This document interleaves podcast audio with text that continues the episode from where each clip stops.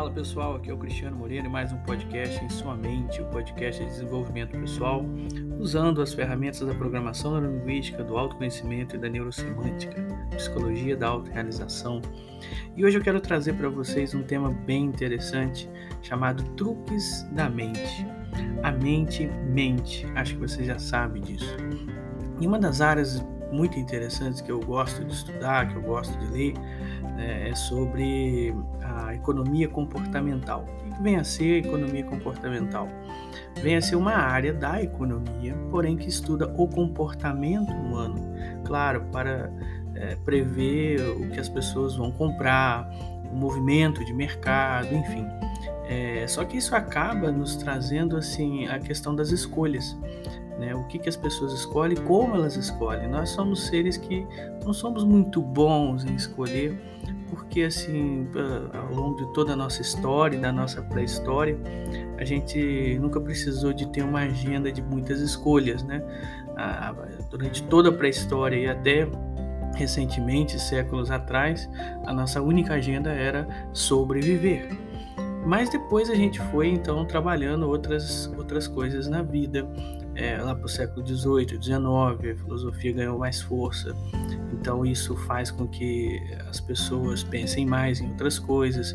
E hoje a gente não vive num mundo ideal, a gente não vive num mundo é, é, igualitário em termos de, de, alimentação, por exemplo. As pessoas ainda têm que sobreviver, mas hoje existem muito mais facilidades, né? O método, né? O, a tecnologia facilitou bastante coisa para nós. Isso nos remete a termos que fazer mais escolhas e, sobretudo, escolhas de consumo, já que agora o meio de sobrevivência é o capital e este vem aí do, do valor que a gente agrega aí na sociedade e a gente acaba tendo que escolher como é que a gente compra, como é que a gente não compra. Isso também remete a outras escolhas na vida, né? Escolhas de relacionamentos, escolhas sobre carreira, sobre para onde ir na vida, de uma maneira geral. Então a gente vai falar um pouquinho disso. Talvez até faça mais vídeos, parte 1, parte 2, parte 3, mas é, não vou prometer, vou é, fazer este aqui agora com vocês. Então, eu vou tirar bastante coisa de um livro chamado A Arte de Pensar Claramente, do Rolf Doblin. O Rolf Doblin ele estuda também economia comportamental e se a gente quiser falar da pessoa, do livro que, é, vamos dizer assim, é célebre hoje nessa área, é o livro Rápido e Devagar também do Daniel Kahneman, que ganhou o prêmio Nobel, mas também a gente tem aí Adam Smith, nós temos é, o livro né, Misbehavior, que é um clássico também nessa área de economia comportamental, e este aqui do, do Rolf Doble é um livro bem interessante, a arte de pensar claramente. Ele trabalha primeiro 50 capítulos falando sobre 50 truques da mente, mas depois ele ampliou o livro para 100 capítulos, falando de 100 truques da mente, e dá para ampliar mais e mais e mais. Eu vou falar de 12 aqui com vocês, tá bom? E aí então eu vou começar a falar de cada um deles agora. Primeiro, o próprio viés da sobrevivência, que eu já tocava ali no assunto, que é justamente o viés de tirar o foco de você ser uma pessoa bem-sucedida e você então é, é, foca na sobrevivência. A gente tem esse alarme conosco até hoje desde a pré-história. E muitas vezes a gente foca mais aí no dia a dia, a gente é levado pelas demandas do dia a dia do que realmente a gente leva a vida por nós mesmos, né? Então isso aqui já acaba com um monte de escolhas nossas, né? O viés da sobrevivência. Quando a gente acaba entrando nessa questão aí de eu tenho que sobreviver, eu tenho que pagar minhas contas, eu tenho que fazer isso, eu tenho que fazer aquilo, que é normal, mas a gente não pode se deixar levar 100% por isso, senão a gente não tem as rédeas da nossa vida, o controle sobre as nossas vidas. Pelo contrário, tudo que vier é, com um rótulo assim, isso aqui vai te ajudar a sobreviver, você vai comprar.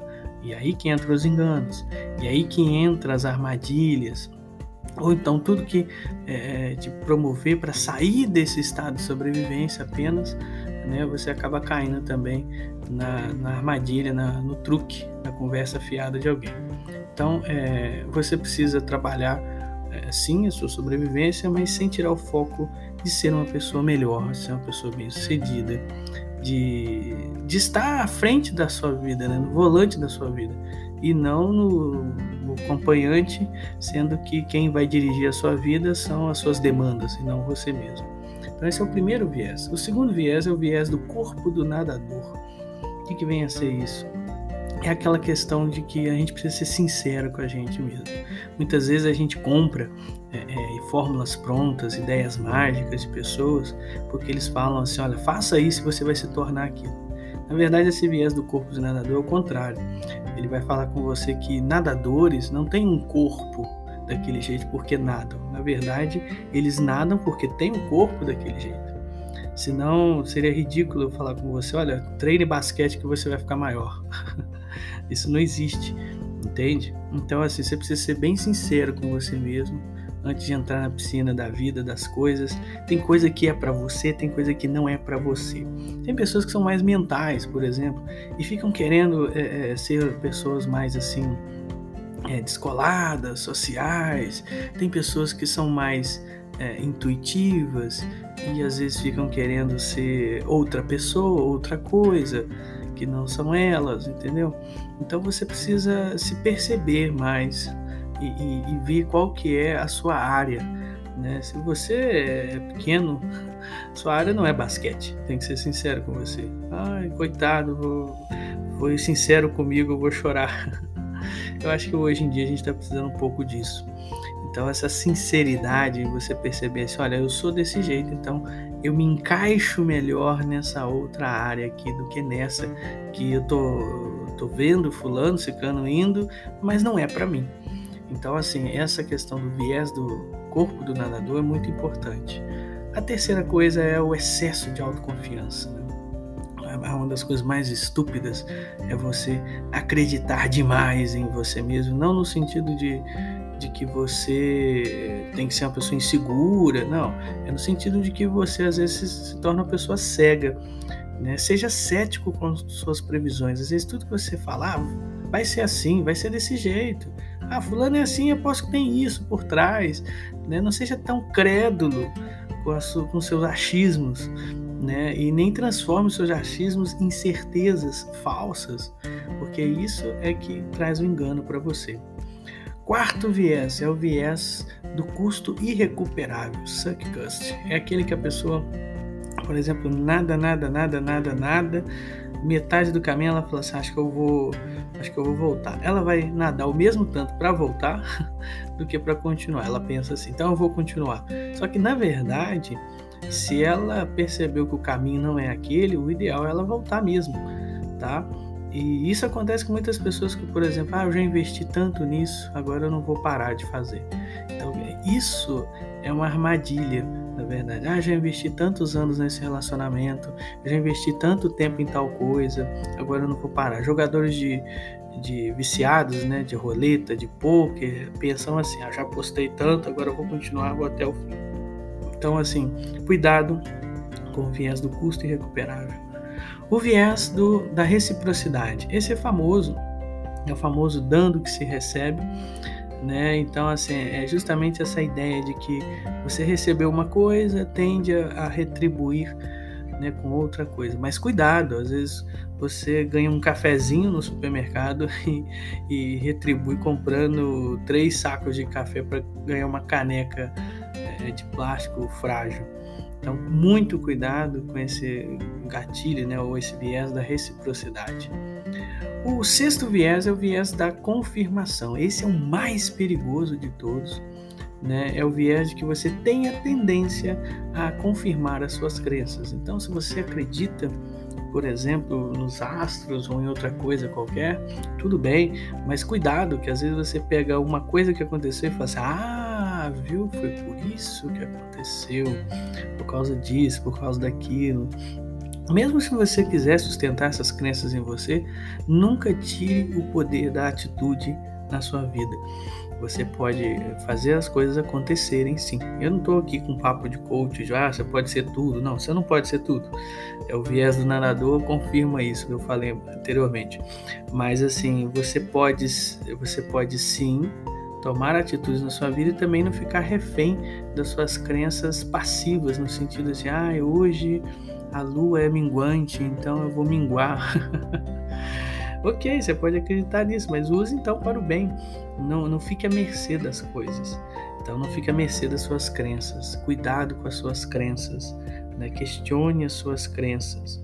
E, e eu não estou falando aqui para você perder a sua fé. Não, não, não. Estou dizendo para você é, acreditar, mas acreditar com clareza. Não acreditar cegamente nas coisas. Eu sou cristão, sou católico, e uma das coisas que eu gosto muito na Bíblia é essa liberdade de que, que Deus, né, ali na Bíblia demonstra, o que a Bíblia demonstra da parte de Deus. Né? Por exemplo, o filho pródigo, quando volta, o pai faz uma festa e o filho mais velho fica do lado de fora, muito obediente. O pai não manda ele entrar, porque se mandasse ele entraria na festa.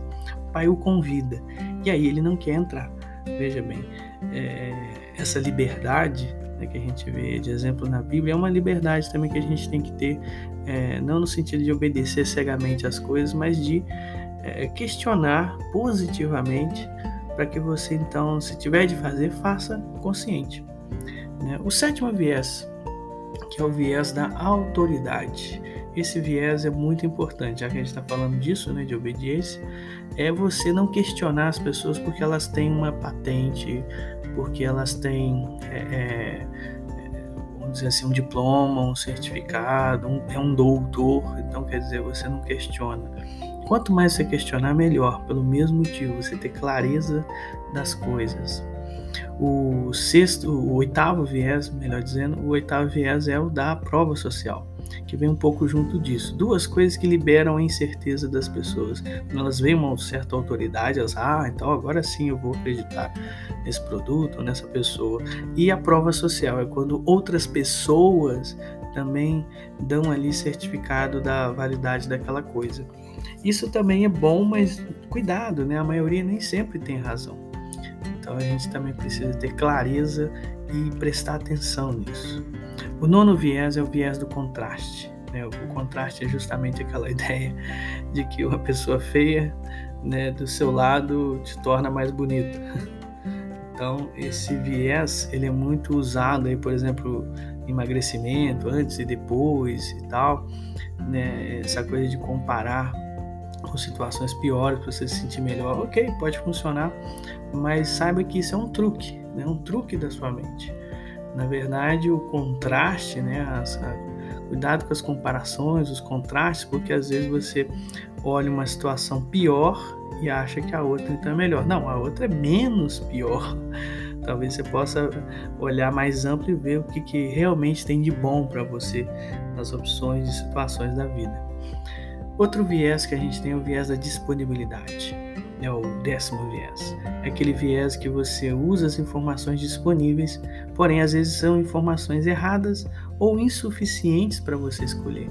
Então, procure ver todas as informações necessárias, também demais você faz mal, mas assim, necessárias para que você tome uma decisão correta diante de uma situação. Penúltimo é o viés da narrativa. Né? É aquele viés em que você faz um marketing com os fatos, né? com a situação. A mesma situação, você pode contar ela de maneira triste, de maneira alegre, de maneira, vamos dizer assim, bonita ou feia, né, para talvez prejudicar alguém. Então, é, o viés da narrativa são histórias que a gente conta em cima de fatos que acontecem. Por exemplo, ah, hoje eu acordei, Posso, hoje eu abri os olhos essa manhã e me deparei com um novo dia pela frente. Quer dizer, é tudo uma questão de como se fala, né? Ou aquele cego e o publicitário. O cego falou assim: Eu sou cego, me ajudem. Tá lá uma placa escrita assim. O publicitário passou, mudou a placa, dizendo, né? Hoje é primavera e eu não posso vê-lo. E começou a ganhar muito mais dinheiro com isso. A narrativa tem poder, sim, mas cuidado, que pode ser usada para o mal, então você, você pode prestar mais atenção das narrativas que você ouve, aí das propagandas também, do marketing. Por último, pensamento retrospectivo. Né? Tudo é muito bom quando a gente olha do presente para o passado, né?